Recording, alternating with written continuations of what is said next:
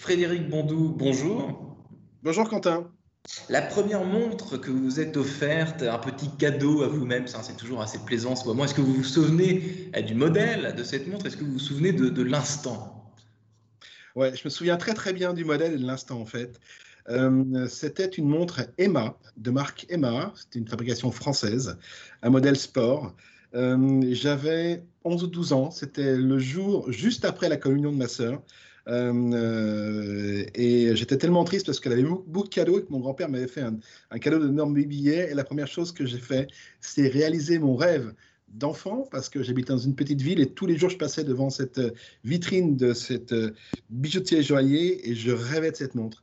Et ce jour-là, mm, pour la première fois de ma vie d'ailleurs, euh, un de mes rêves est devenu réalité. Et j'ai encore cette montre aujourd'hui.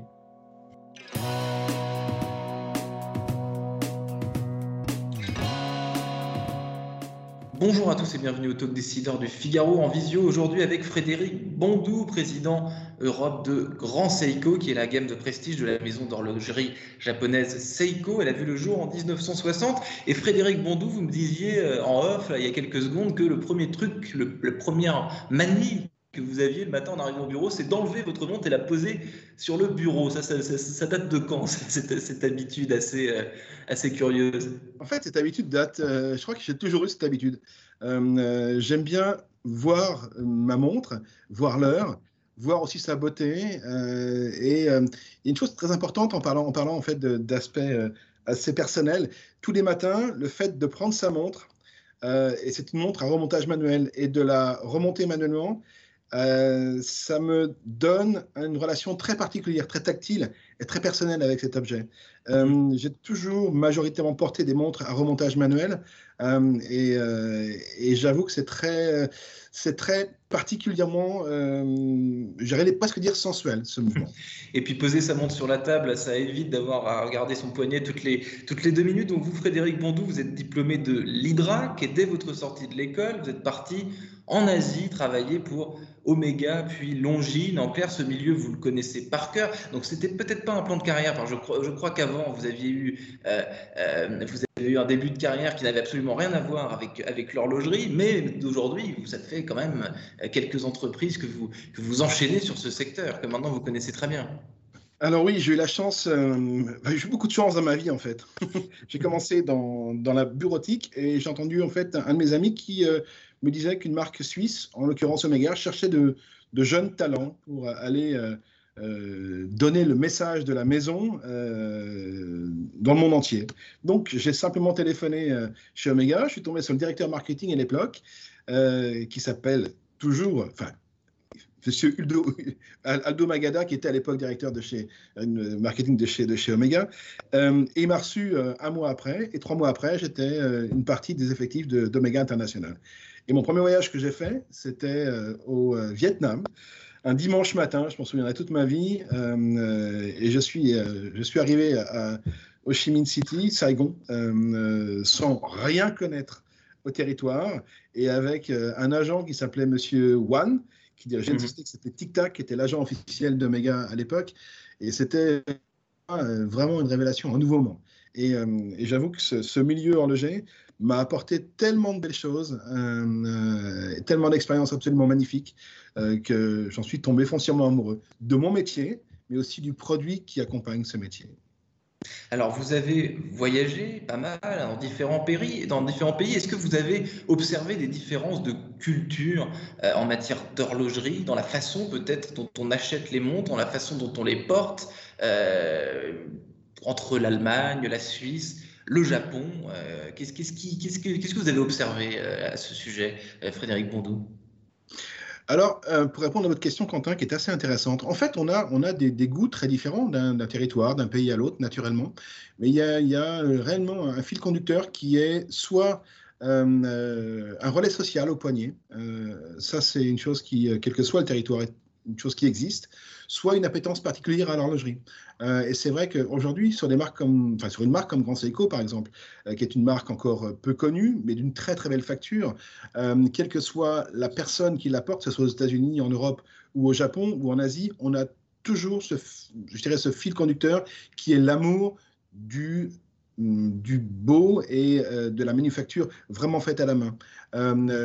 Aujourd'hui, on a ce qu'on appelle une brain content sur, sur Grand Seiko qui est vraiment l'aspect produit sur d'autres maisons suisses, on va avoir plus un aspect de marque ou de relais social. Euh, et euh, ça, c'est relativement intéressant parce qu'on a différents types d'écosystèmes et différents types de clients par rapport à cette, euh, cette ouverture. Hmm.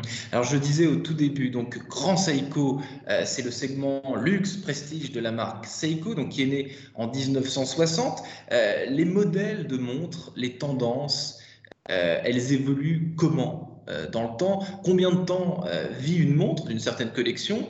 Euh, Certaines sont immortelles. J'ai en tête certains modèles iconiques de, différentes marques. D'autres, j'imagine, traversent quelques années et puis tombent dans l'oubli. Comment est-ce que vous, vous schématisez ce, marché?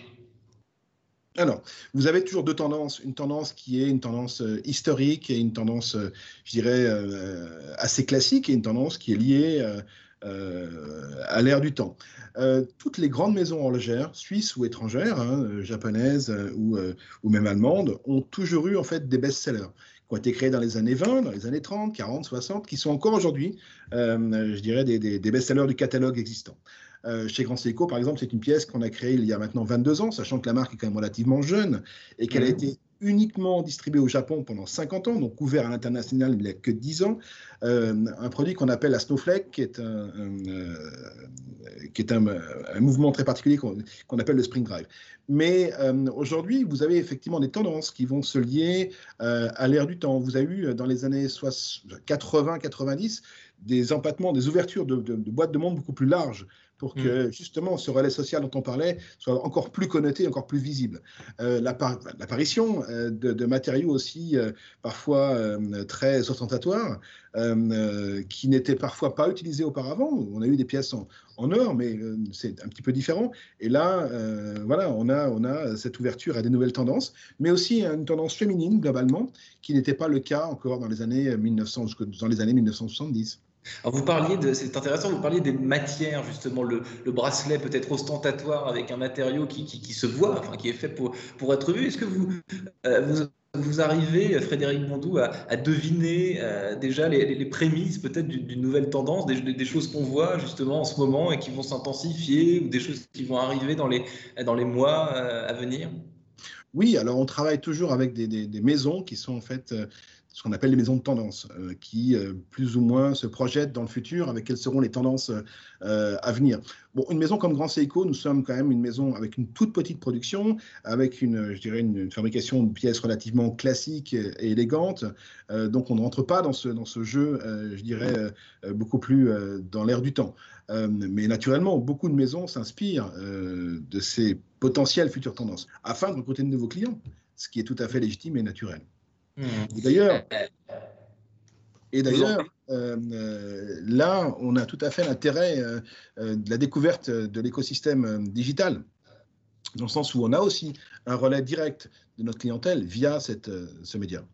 J'allais vous poser la question, justement, on parle beaucoup en ce moment de présentiel, de distanciel, Frédéric Mondou, pour le, pour le travail, le télétravail, le travail au bureau. Est-ce que vous, vous vendez des montres à distance, parce que vendre des montres de luxe à distance, c'est un petit peu paradoxal. Euh, par définition, le luxe, c'est quelque chose qu'on aime voir, qu'on aime toucher, et qu'on aime se faire conseiller par, un être humain. On a, en, un clic, on n'achète pas une montre de luxe, j'imagine. Alors, oui et non, tout est en fait assez complémentaire. Ce n'est pas, pas paradoxal. Aujourd'hui, euh, euh, on a une génération de différence tous les deux, Quentin. Euh, J'étais pas habitué, moi, euh, à acheter sur le net un certain montant d'affaires. Aujourd'hui, votre génération, la génération des enfants, est complètement en fait entrée dans cette ère digitale. Aujourd'hui, on a tout à fait. Moi, je te vois la boutique. on a ouvert une très belle boutique Place Vendôme, donc Grand Seco, en juin, et j'ai une clientèle qui est très jeune. Honnêtement, j'ai dû vendre 50% de mes, montres à des gens de moins de 35 ans, euh, avec un prix moyen de 8000 euros. Donc, c'est quand même une certaine somme. Ce sont des gens qui euh, soit viennent en boutique choisir leurs produits euh, et qui après se font livrer. Aujourd'hui, on n'a pas encore de e-commerce sur, sur cette boutique, ni même sur, sur Grand Seiko en Europe. On aura ce, e-commerce d'ici à à peu près un mois effectif et euh, GS Online l'année prochaine. Mais je suis convaincu que ces gens viennent peut-être voir les pièces, en, je dirais, de manière réelle, les essayent et après passent commande sur le digital ou inversement. en fait, la mécanique intellectuelle ou de l'approche du, je dirais, du, la, du processus d'achat est très, très différente de celle que j'avais quand j'avais 20 ans ou 25 ans. Hmm. Mais ce qui est très bien. Hein. L'horlogerie de luxe, les montres de luxe et le e-commerce, un segment, un marché euh, en devenir. Merci infiniment Frédéric Bondou d'avoir répondu à mes questions pour le talk décideur du Figaro. Euh, je vous souhaite une excellente fin de journée. C'est moi qui vous remercie Quentin. À très bientôt et bonne journée à vous.